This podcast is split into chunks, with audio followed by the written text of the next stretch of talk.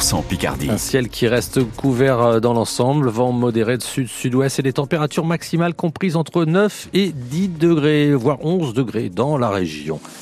Les infos, Marie-Gaëtane Comte, le Sénat va se pencher aujourd'hui sur euh, l'inscription de l'IVG dans la Constitution. Un vote rendu très incertain par les réticences de la droite. Pour être définitivement adopté, la réforme doit être validée au mot près par une majorité de sénateurs. Xavier Bertrand, président LR de la région Hauts-de-France, appelle les sénateurs, les républicains, à voter pour. Et je leur demande euh, de voter. De voter pour que le droit à l'avortement que tout ce qui est contenu dans la loi Veil soit sanctuarisé, protégé dans la Constitution.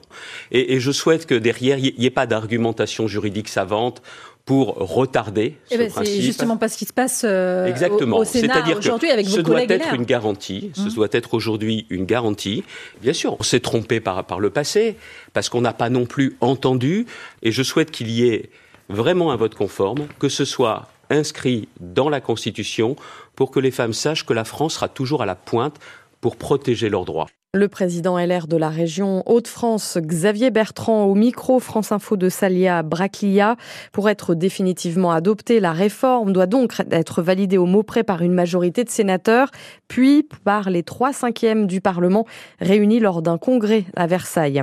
Le RSA, sous conditions à moitié efficace dans la Somme, il est testé à Albert et Péronne depuis près d'un an.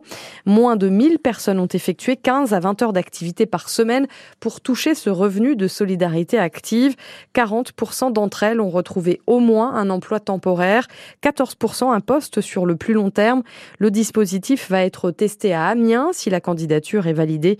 Les chiffres sont à retrouver dans le détail sur francebleu.fr. Le travail a repris ce matin chez Scott Bader à Amiens. Les 35 salariés de cette entreprise de chimie quartier Montière qui étaient en grève depuis lundi ont eu gain de cause. Ils réclamaient une hausse de leur salaire dans le cadre des négociations annuelles obligatoires, les NAO. La proposition de la direction leur convient. François Fillon est devant la Cour de cassation. L'ancien Premier ministre sartois a été condamné par la Cour d'appel de Paris en mai 2022 à 4 ans de prison, dont un ferme. Dans l'affaire des emplois fictifs de sa femme Pénélope, François Fillon s'était pourvu en cassation. C'est l'un des événements cinéma de ce début d'année. La sortie du deuxième volet de la saga Dune au cinéma, c'est l'adaptation du roman de science-fiction de Frank Herbert. Et Florent Vautier, l'américain, s'est lui-même inspiré d'un des plus célèbres écrivains français, l'amiénois Jules Verne. Charge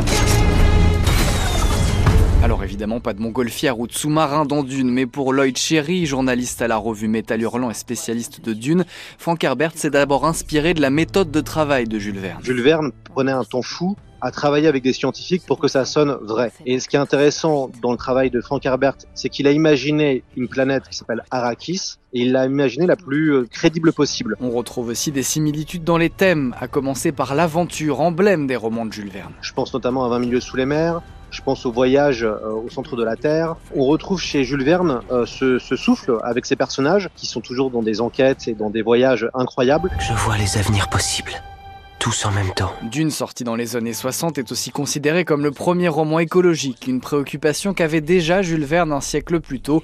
Nicolas Allard est professeur de lettres et auteur en 2021 d'un livre sur les liens entre Jules Verne et la science-fiction. Jules Verne, lui, se focalisait surtout sur les, les océans. Il était contre la surpêche et un certain nombre de mauvaises pratiques humaines liées aux, aux océans et aux fonds marins. Frank Herbert dénonce plus globalement euh, nos, nos, méfaits sur, euh, sur la planète et sur les écosystèmes. L'œuvre de Jules Verne, elle est toujours autant adapté sur les écrans, la dernière fois l'an dernier avec une série Voyage au centre de la Terre. Un dossier donc à retrouver sur francebleu.fr concernant donc la sortie du deuxième volet de la saga Dune au cinéma aujourd'hui. Faute d'un nombre de participants suffisant, l'Amiens là c'est du football, annule le déplacement en bus organisé pour ses supporters ce samedi à Laval.